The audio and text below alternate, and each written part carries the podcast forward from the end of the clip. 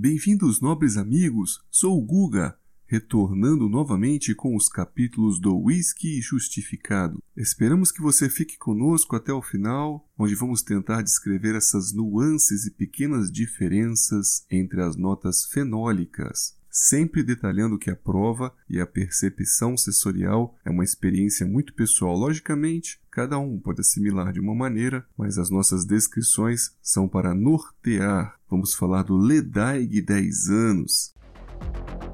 Black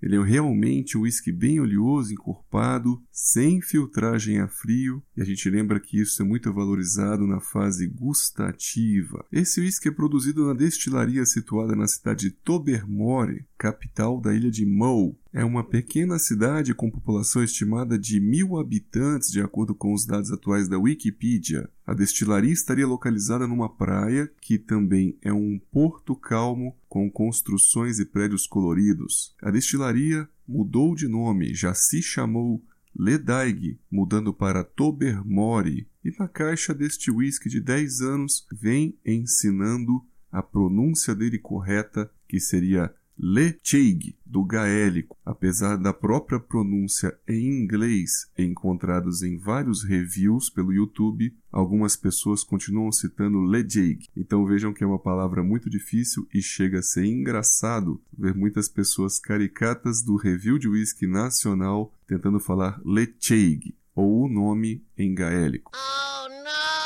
a produção deste whisky leva a cevada malteada turfada com cerca de 35 a 40 ppm. Portanto, ele seria considerado um whisky altamente turfado. A gente usa sempre o nosso termômetro aqui no podcast, que é o Port Charlotte 10 anos, que vem com 40 ppm e entra nesta classificação de Heavy Peated.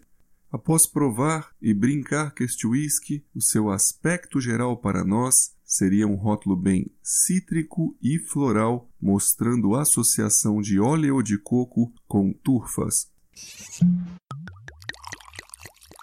Justificando a fase olfativa, temos a visibilidade do carvalho americano com notas de frutas e também de flores tropicais, lembrando os abacaxis, flores de maracujás, cascas de limão e o eucalipto mentolado. Temos aqui sinais da tosta do barril, como coco ralado, óleo, cascas de castanhas brasileiras, além também dos clássicos da baunilha, chocolate e muita pimenta. E, após um período curto do serviço na taça, podemos enfim perceber aquelas notas adocicadas, que seria algo mais ligado ao trigo, sementes de girassol e amendoim torrado. A grande estrela deste rótulo é a turfa e ela vem com um aspecto mais ligado ao carvão vegetal, indo para cinzas e incensos florais, lembrando que as notas florais deste whisky são bem intensas, e percebemos algo medicinal, que seria um mineral iodado levemente terroso,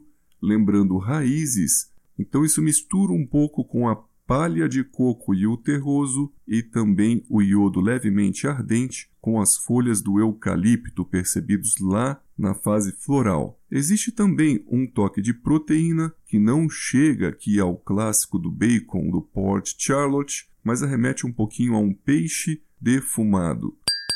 Slantia. Na fase gustativa, temos uma acidez forte, além também de um pouco de ardência. Ele se comporta encorpado, com boa oleosidade e potência, que são levemente agressivos para a língua e todo o palato ao primeiro contato. A sensação é aqui então picante, pungente, salgada azeda e esfumaçada, a princípio sem tanto dulçor, bem correspondente ao que havia sido levantado lá na fase nasal. Com a diluição salivar que ele gera na boca, vamos observando mais liberação de turfa e também de carvão, e daí percebemos como ele vai bem nos drinks, pois quando é diluído ocorre, parece, até uma maior liberação de turfa em contato com a água. A persistência gustativa é alta e o retrogosto carvão ardente, com muita pimenta e madeira picante, como a de carvalho de pouca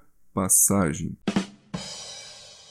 Vamos caminhando então para a conclusão, dizendo que ele acabou sendo para nós um whisky bem complexo, com uma descrição sensorial muito boa, muito grande, e não faltou cor, nem a visibilidade do dulçor do malte. A tufa tem mesmo aquele comportamento pungente esperado para um 10 anos, o que nos deixa muito curioso para provar a versão do Ledaig 18 anos.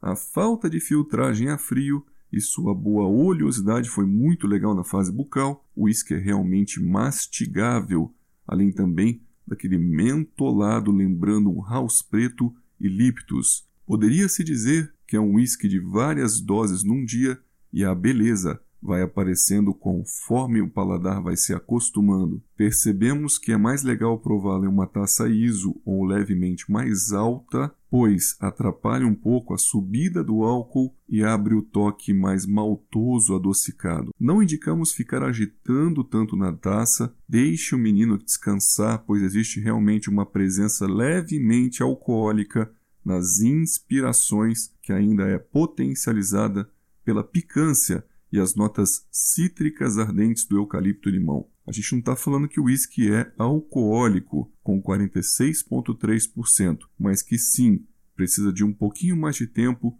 para mostrar-nos toda a sua beleza e também precisa de mais de uma dose para o paladar acostumar. Nossa nota final então ficou de 4 estrelas de um total de 5 e na Bíblia do Whisky Jim Murray deu para ele 85,5 de um total de 100. Meus amigos, essa foi a nossa visão do whisky Lecheig, 10 anos. Espero que vocês tenham gostado. Vamos trazer bastante whisky turfado nesta nova temporada. Eu sou o Guga e espero vocês nos próximos episódios do Whisky Justificado.